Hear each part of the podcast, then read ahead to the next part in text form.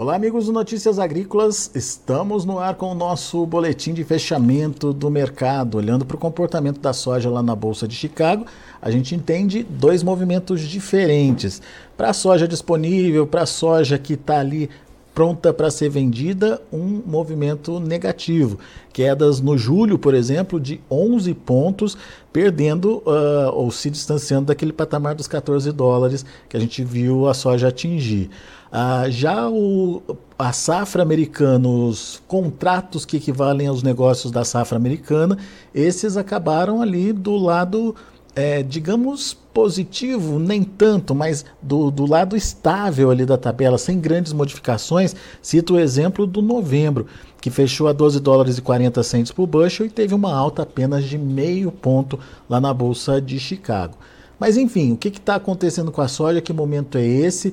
E o que está influenciando esse, essa falta de direcionamento lá na Bolsa de Chicago?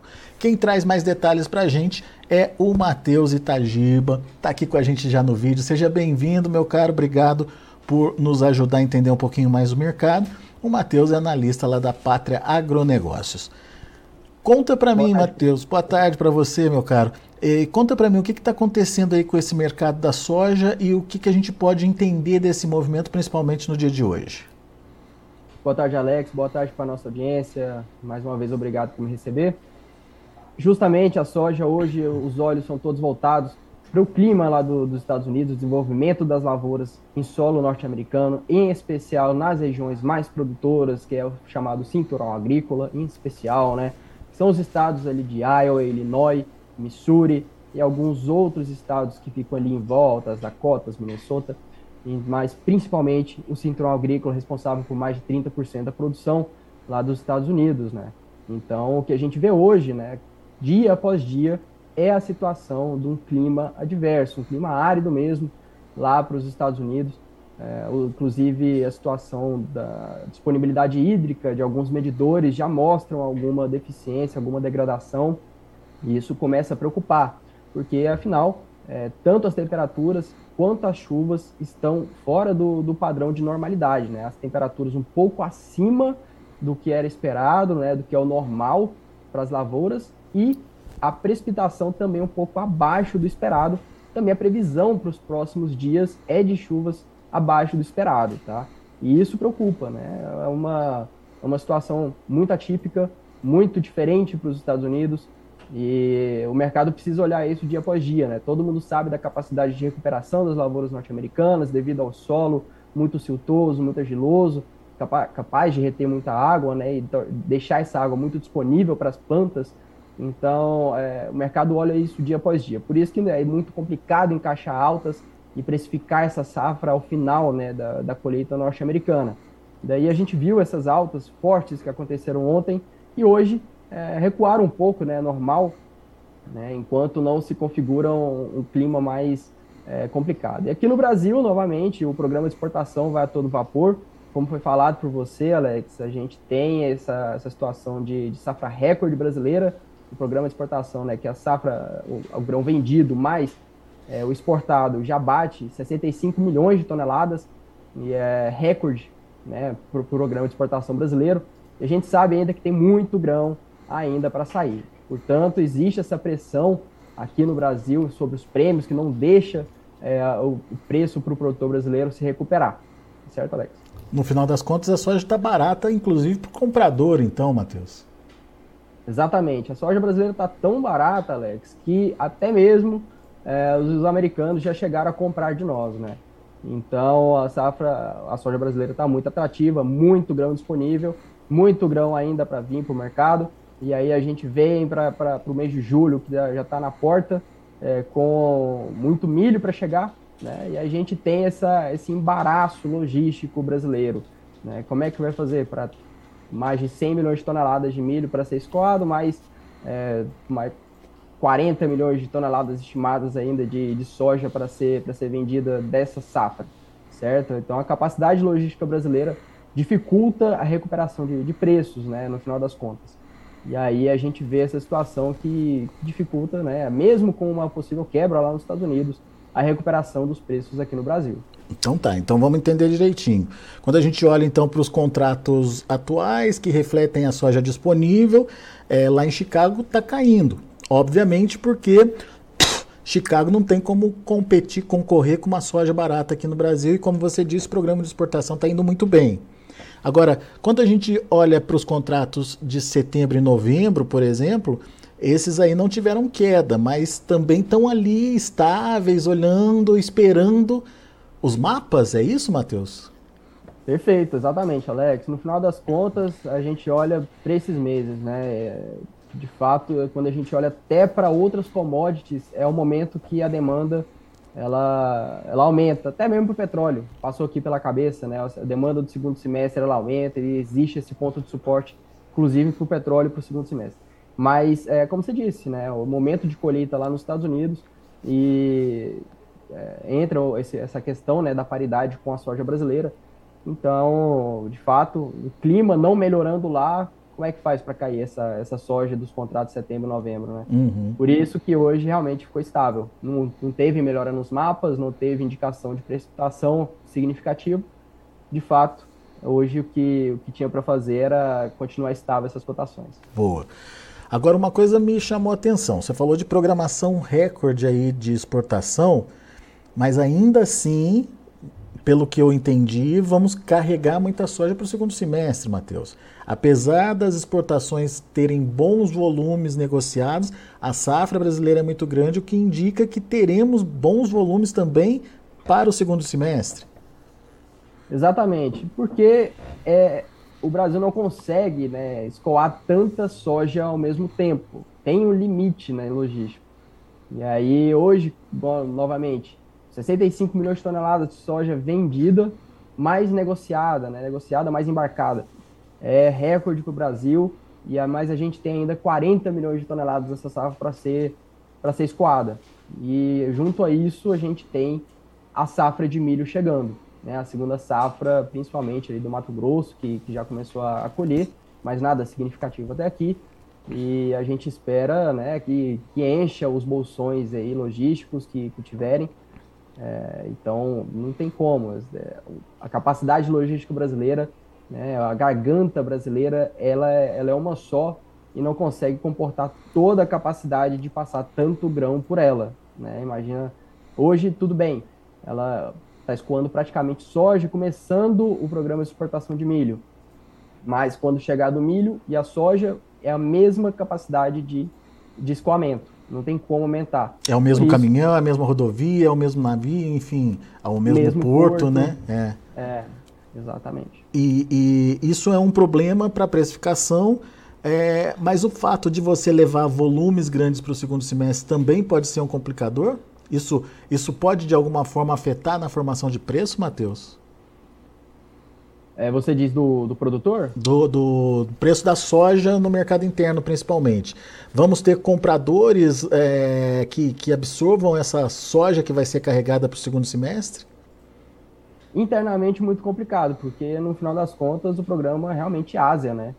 Principalmente para a soja.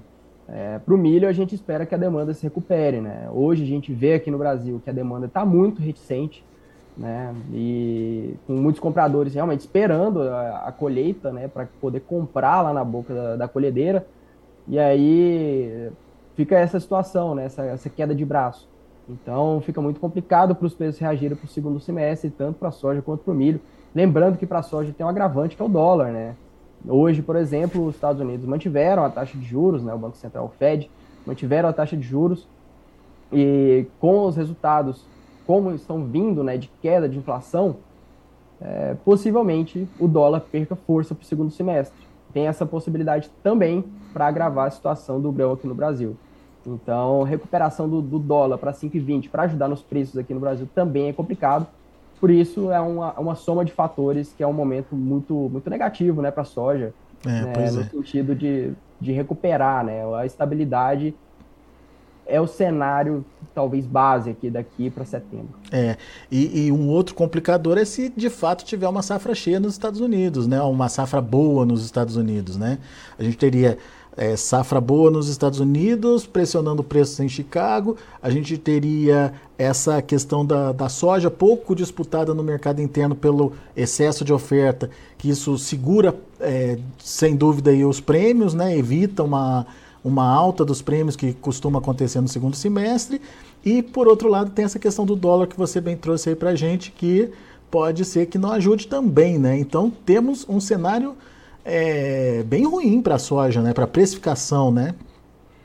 É um cenário muito complicado para aqueles que não se programaram, principalmente, né? É, essa é a grande questão. A gente tem muitas variáveis para trabalhar e é preciso tomar uma decisão é, bastante, é, bastante assertiva, né? É, no que está no que tá acontecendo. A gente tem que olhar de, o que está acontecendo com, com, cada, com cada produtor, né? e ver o que, que, que, que ele pode fazer para tirar de vantagem nisso e diminuir os riscos para a próxima safra, né? Talvez é, esperar vender mais caro não seja a melhor estratégia, né? A gente precisa olhar os outros fatores para melhorar é, a capacidade, né, a rentabilidade do, do produtor. A outra questão é, é, fertilizante, né, por exemplo. Precisa tomar uma boa decisão nisso aí, né, e não se complicar daqui para frente. Você está então, dizendo, você tá dizendo que para compensar essa perda de, de margem que o produtor pode ter com a queda no preço da soja, trabalhar o custo de produção, então, Matheus. Trabalhar o custo de produção, sem dúvida, olhar daqui para frente, parar de olhar para o passado, aprender os erros, aprender com os erros, né? E evitar, né, e mitigar esses erros para o futuro. Existem muitas ferramentas para evitar né, esse tipo de coisa. Hoje a gente aqui, aqui no Brasil, além de ver a, o melhor interesse dos produtores para as melhores melhoras logísticas, né, com bolsões, com silos. Hoje o produtor vê o tanto que é valioso, né, ele poder decidir quando ele vai vender ou não a safra dele, né, e as outras questões, né, ferramentas financeiras, como nós, nós fazemos aqui na Pátria, de, de fazer os seguros na Bolsa de Valores, né, operar Chicago, garantir preço, tá certo? Então, são muitas ferramentas que a gente tem para mitigar risco. E aí o produtor, sem dúvida, ele precisa usar para poder equilibrar o custo de produção. Muito bom. Matheus Itagiba, meu caro, muito obrigado pela sua participação aqui com a gente, trazendo as informações do mercado e nos ajudando a entender um pouquinho dessa dinâmica de precificação. Volte sempre. Muito obrigado, Alex. Deixa um abraço a você e a nossa audiência. Até mais. Até mais. Tá aí, Matheus Itagiba, direto lá da Pátria Agronegócios, analisando o mercado. No curto prazo, temos sim um bom é, volume de negócios acontecendo. Segundo o Matheus, a programação de exportação recorde no Brasil está é, mandando soja embora. O problema é que a nossa safra aqui é muito grande e o que está ficando para o segundo semestre é bastante significativo ainda, o que significa que não teremos disputa por essa soja e, consequentemente, sem aqueles prêmios muito diferenciados que a gente costuma ver sempre no segundo semestre. Tem a questão do dólar, que o Matheus pediu para a gente ter cuidado também, principalmente é, por conta aí, ah, de uma melhora no cenário ah, internacional e principalmente ah, na questão dos juros lá nos Estados Unidos. Isso pode ser negativo ainda para a moeda americana em relação à moeda brasileira e também a questão da safra americana. Safra cheia por lá é mais um motivo para um cenário é, pior ali no segundo semestre para o produto brasileiro. Fique atento então, você produtor, você que está nos acompanhando nesse momento, preste atenção nas oportunidades e não deixe de é, participar dessas oportunidades de negócios que virão. Deixa eu mostrar para vocês como encerraram as negociações lá na Bolsa de Chicago, um dia misto, de fechamento misto, lá é, na bolsa, com o julho fechando com 11 pontos de baixa, 13, 13 dólares e 88 centos por bushel. O agosto, 13 dólares e 18 centos por bushel, queda de 3 pontos mais 25. Setembro fechou no 0 a 0, 12 dólares e 51 centos por bushel. E o novembro ganhou meio pontinho a 12 dólares e 40 centos por bushel. Ainda precisa de informação nova aí para direcionar um pouquinho mais uh, os negócios para a safra nova lá nos Estados Unidos. Vamos ver o milho. Milho fechou no vermelho. Julho, 6 dólares e 7 por bushel, queda de quase 5 pontos. Setembro fechou com um ponto de baixa, 5,45. Dezembro, 2 pontos de queda, fechando a 5 dólares e 49 por bushel. E março, já de 2024, 5 dólares e 58 por bushel, perdendo dois pontinhos também. E para finalizar, o trigo. Trigo também no vermelho, julho 6 dólares e 30 centos por bushel, perdendo 6 pontos. Setembro 6,41, queda de 6 pontos mais 75. Dezembro 6,57, queda de 7 pontos. E o março de 2024, 6 dólares e 71 centos por bushel, recua aí de 6 pontos mais 75. São os números de hoje do mercado de grãos lá na Bolsa de Chicago. A gente fica por aqui. Agradeço a sua atenção, a sua audiência. A você que nos acompanha pelo YouTube, não esqueça de fazer sua inscrição no canal, não esqueça de deixar seu like e principalmente acione lá o sininho para que você possa é, ser é, avisado sempre que tiver um boletim ao vivo acontecendo aqui no Notícias Agrícolas. Combinado? Obrigado pela audiência, grande abraço, até a próxima.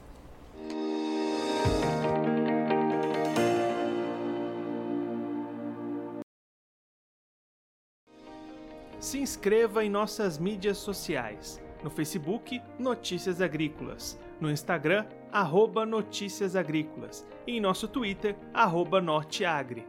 E para não perder nenhum vídeo, não se esqueça de nos acompanhar no YouTube e na Twitch, Notícias Agrícolas Oficial.